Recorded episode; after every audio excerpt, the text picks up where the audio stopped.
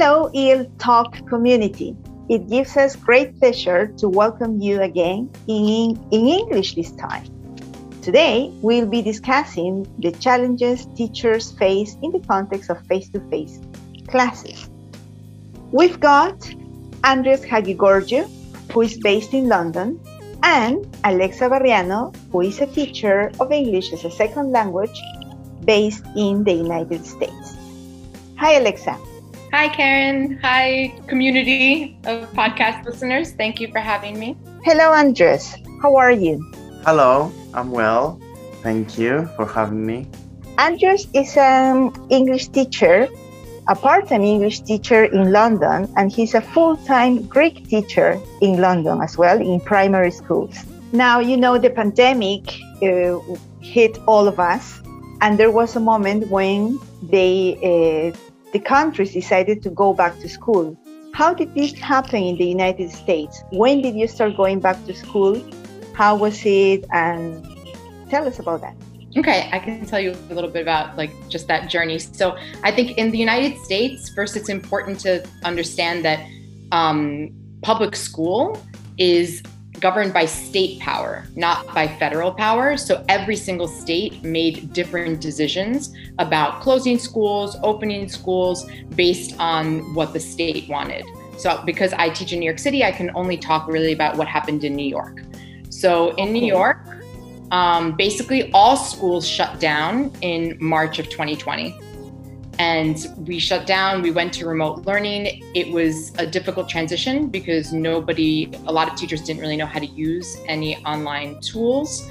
And so that was very chaotic. And mm-hmm. a lot of students basically lost a lot of learning in those months. But thankfully, it was at the end of the year. So we stayed closed until the end of the school year, which for us is in June.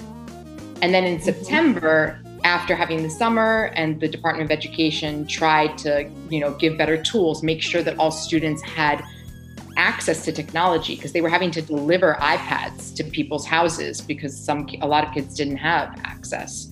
So mm-hmm. over the summer they were able to kind of do a better job with that. And then when we opened again in September, we opened with some difficulties.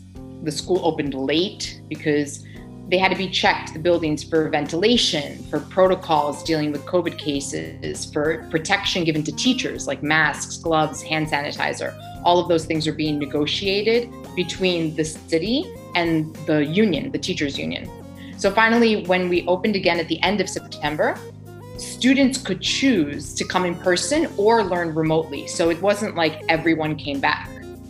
Only students who wanted to come back came back. Andres, can you tell us how the comeback to school, to face to face lessons started in England, in UK?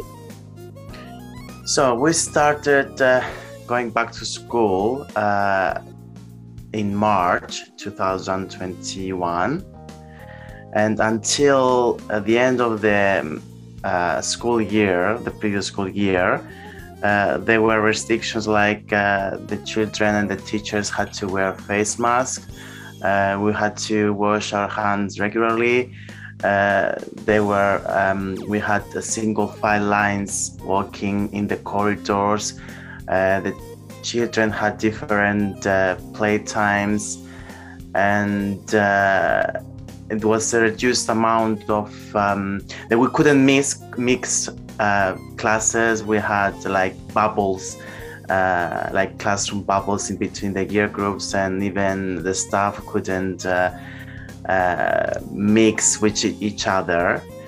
But um, from since September, uh, these restrictions were lifted, mm-hmm. so it feels like more normal. We still are uh, we are careful, but it feels more uh, normal.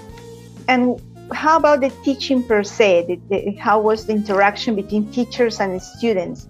Were you actually teaching the content of the subject, or were you probably more into the reassuring that the students understood the, the this new context, or what was it like? So I think because I taught high school and you know older kids, so they were pretty aware of what was going on and the high school kids specifically, I think the ones who chose to come in person because they got to make the choice, they wanted to be in person. Like they knew that they didn't learn well remotely because they experienced it from March to June the, the last year. So the ones who came in person were really motivated to be there. And so in some ways, even though this the like the day-to-day stress was chaotic because of what I said, not having enough teachers, the actual teaching of the students in some ways was actually better than it was before because the classes were much smaller because of restrictions. So you had to have six feet of distance between each kid, which means that you know, the year before COVID, I had a class of 34. And then during COVID, my biggest class was like 16. So you got to know the kids much better. And um, there were actual positive things, I think, about the teaching. Mm-hmm. And do you think we have, or in that in this case in London, do you think people in the UK, students in the UK, and teachers and parents, they feel that they have gone back to what they used to be before the pandemic, or there is a change in the school? What is it that they give more importance to? Is it the same? Or maybe now they are more worried about how students feel, if they are accessing the resources, if parents feel comfortable with their kids being in the school? Uh, we didn't have any issues with parents. Are, parents are not allowed uh, still at school uh, and also parents evening are also doing um, uh, like uh, via zoom mm-hmm. have, haven't met uh, I've, I haven't got I haven't I don't have a, a class uh, in in my English school. I'm mm-hmm. teaching in different uh, year groups. So I don't have a, a, a class. I don't meet parents. Mm-hmm. I don't meet I don't meet parents, but I meet parents in at the Greek school that I'm teaching uh, from Tuesday to Saturday, and uh, uh, there are no issues. Uh, they are they are assured they are sure that those gaps that were built those uh, during those uh, months and yeah, they will they'll catch up. And what about the teachers? Did they decide to go back, or they had to go back and also teach from home? Okay, so like? teacher. So on the teacher level, if you you could apply for a medical accommodation to not go back, and it was pretty easy to get a medical accommodation. So I would say that in a lot of buildings, you only had about 50% of the teachers in the building, and then the other 50% were at home teaching remotely. So that made it really difficult to do programming, mm-hmm. right? um, it made it really hard on the teachers that were in person. So I was in person, and it meant that a lot of times we didn't have enough staff. So, you know, if one teacher would call out, the whole, we, would all have to cover each other's classes. Substitute teachers didn't mm-hmm. really want to work during this time. So there was mm-hmm. a real like lack of substitute teachers. So it was very chaotic and difficult to mm-hmm. manage. Uh- uh, sorry, Alexa. Uh, and what about parents? How was uh, the relationship with parents leaving their children at the school and parents whose children were not going to school but having this distance education? So I think that parents who had their kids at home, who made that choice maybe because they were worried about COVID, right? They struggled a lot. There was, it was very hard for parents to be at home, having a lot of them were working full time from home, but then having to manage their kids as well. And maybe for my students, it wasn't so bad because they're high school students and they're more self sufficient. But the parents who had kids in elementary school or even middle school, they were they were struggling because they both didn't want to put their children in danger to send them to school, but also were overwhelmed at home. So when the schools, so in September, we opened, but then we only stayed open for two months because the cases in New York hit 3% in the beginning of November. And the the union, like because we have a strong teachers union, they had only agreed to open schools if the city promised to close them again if the infection rate hit 3%. So as soon as it hit 3%, all the schools closed again in November. So and then you had to change and then that had a lot of it was like really hard to make you know principals assistant principals had to redo all the schedules they made different they, they made maybe four different schedules last year for programming because of all of these changes and then we stayed closed high schools stayed closed until the end of march mm-hmm. and then in march 2021 we reopened again and i think parents were very happy to be able to send their kids to school yeah. and this coming and uh, back and you know and closing and again how, how did it affect the learning process or the relationship between teachers and the students at the school so it was really difficult because again i was an in-person teacher so all the students that i had had chosen that they wanted in-person learning. So every so even though in school they were really motivated and like I said it was actually a great experience, every time that we shut down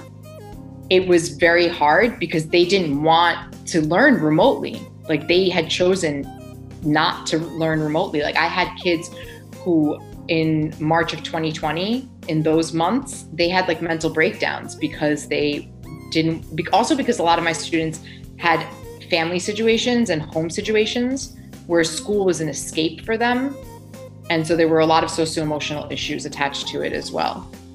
Um, so mm-hmm. when the schools would close down, I would have to call a lot of those students to try to get them to come to the remote classes. And also, wow. not even just for learning, but because, like, legitimately, I was worried about their mental health. Wow. Yeah. Talking about mental health, how did you feel as a teacher throughout all this? Because you've been telling us a lot about parents and students. What about you? Um, I think that as teachers, we really like to be organized and we really like to plan. And that's something that a lot of teachers have in common is maybe this desire to have like some control. And this this situation tested a lot of those things because every day you didn't know what was going to happen. Even when we went back, if you had too many cases, you would just get an email saying um, school is closed and then it would be closed for 10 days.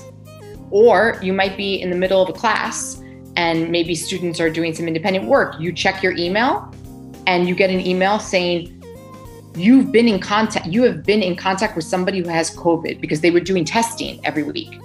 You must go home now in the middle of the day. You know, so it was like I said, it, yeah, it was wow. stressful. You didn't have a lot of control over what was happening. Mm-hmm. And then mm-hmm. also, a lot of teachers had to teach things that maybe they didn't feel so comfortable teaching because, uh, like I said, principals had to redo the schedules many times and they couldn't always respect the teacher's area of expertise. So, mm-hmm. a lot of last year, I taught math. Mathematics, wow. Yeah, I taught Algebra 1, Algebra 2, and Geometry and I had to teach Algebra 1 in Spanish. Because we, we teach wow. algebra, we teach the Very first. challenging. How do you yeah, think it went? I mean, it went as well as it could have, I guess, but I think that it was just a, a, lot about it was testing people's flexibility. You had to be just really flexible in order mm-hmm. to maintain your own mental well-being because if you wanted to have too much control, it, it was it would be very hard emotionally. Wow. Do you still remember how you felt when you first started this con this new way of interacting with with students and with your colleagues? What was it so, like? So at the beginning, like mm-hmm. uh, and the head teacher helped us uh, a lot. So uh, at the beginning, uh, every I was worried, like. Mm-hmm uh, everyone. Uh, I didn't have my vaccine until uh, August, so I was one of the. Um, I had it in Cyprus, so I was one of the last ones to have it but mm-hmm. I had it uh, eventually. So I was more worried because I didn't have my vaccine back uh, back then. Uh, we're worried because I had I was wearing the face masks all the time uh, and the children are still and back then were wearing the face masks and they were uh, we tried to do the lesson as uh, more interesting and uh, more um, not so hard work and slowly mm-hmm. slowly back to and children had like um, uh, there was children that they didn't have any uh, access to uh, the resources. They didn't do any work, so mm-hmm. had to face that uh, as well. But they still have, uh, we still have um, uh, some. The children are behind in mm-hmm. there where they had they were. Uh, but slowly, I think now we are uh, getting there. Mm-hmm. I'm sure you are because in the UK, what 100% of schools are already face to face, right? Yes. Yes. Mm-hmm, mm-hmm. In what moment did you see that change when everybody felt more like relieved and trusting that their children were going to be safe, that you yourself was going to be safe in the school? I think September, that's, uh, that, that uh, mm-hmm. summer uh, break mm-hmm. uh, felt like uh, a new start, like mm-hmm. a fresh, fresh new start uh, that when I felt, and I saw the children like uh, more uh, in the school environment, more comfortable. Mm-hmm. What do you think? Because now the United States, or at least in New York, everybody's back to school, right? Everybody's back now. So, what do you think um, worked well? Now, looking back, what was that thing that yes, this is what other states or other countries may, may, may you know, try to apply it? I think that something that works really well is trying to take some of the practices that we learned from remote learning and bringing them into the classroom because they're in order to be good at teaching on Zoom we had to use a lot of different technologies that maybe many teachers had never used before and some of those technologies actually also work really well in the classroom so I don't know. One thing that I, I don't know if you guys use this in Peru, but one thing that I used a lot when I was teaching on Zoom was Pear Deck. And then I also used it in the classroom because I thought it was such an excellent tool. And maybe it was a tool I never would have learned or discovered if I hadn't um, if I hadn't done remote teaching. So I think that maybe making it more organized, so taking some of those tools and literally doing some professional development for teachers about what they can bring back to the classroom that would be effective. What did we learn from being remote? And I think another thing would be, and I don't know how realistic this is, but would be to rethink school, rethink the way that we do school, right? We've done school for a long time that you come Monday through Friday, you come from 8 a.m. till 3 p.m and this is the structure of school and everyone has to come. Maybe that's not true anymore. Maybe we can use certain things we learned from remote learning to help vulnerable populations. Maybe some kids can't come to school all the time, or that's not the best thing for them, right? Um, I just think there's a lot that we could do. Like in my school right now, they were petitioning to change the schedule to a four day a week schedule and have Friday be for planning. But I think that they wouldn't have even thought of that if this, I think something about what happened with COVID is opening up people's possibilities of rethinking not just school, but just their jobs in general. Wow, yeah, that's powerful, Alexa, because yeah, it, I think we need to rethink about everything, and school is so essential for a country's progress and and the people and if we go back to what we were before COVID, maybe we have not learned the lesson. yeah, exactly. Exactly. I think so too.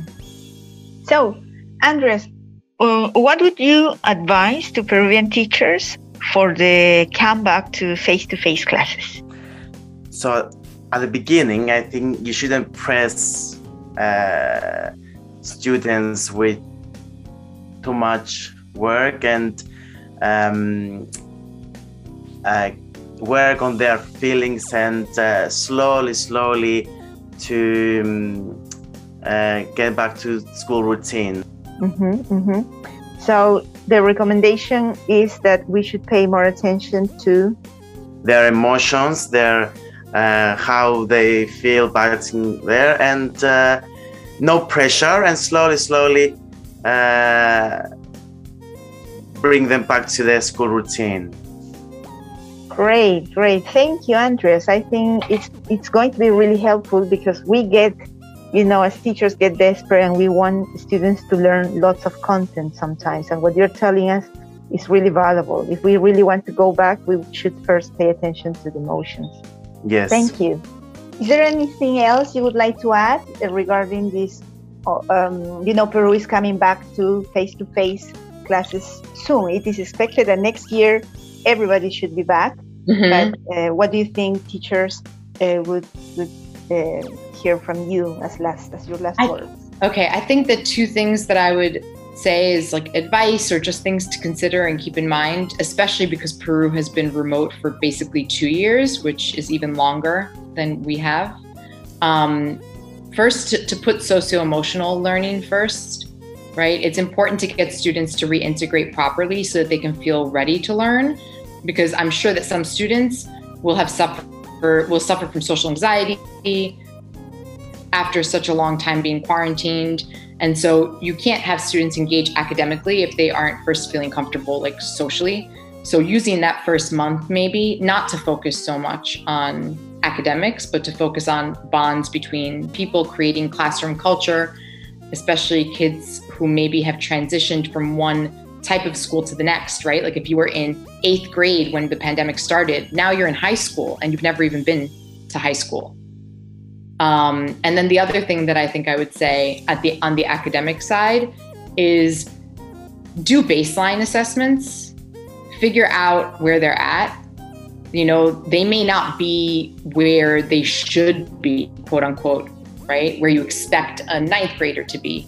But if you don't know where they are and you just start off by what you think they should be, I think that it will be really difficult to help catch up the learning that has been lost. Thank you, Alexa. Thank you. Thank you for your advice. Great. Thank you, Andrew. Thank you one more time. You're welcome. Thank you for having me. Good luck to Peru on the reopening. It's not an easy thing, but I'm sure that it will be beautiful for a lot of people. Yes, it will. And thank you, EEL Talk community, for being there. Bye bye until the next episode. EEL Talk, Teachers Talk. Las opiniones vertidas en este podcast son de exclusiva responsabilidad de quienes le emiten.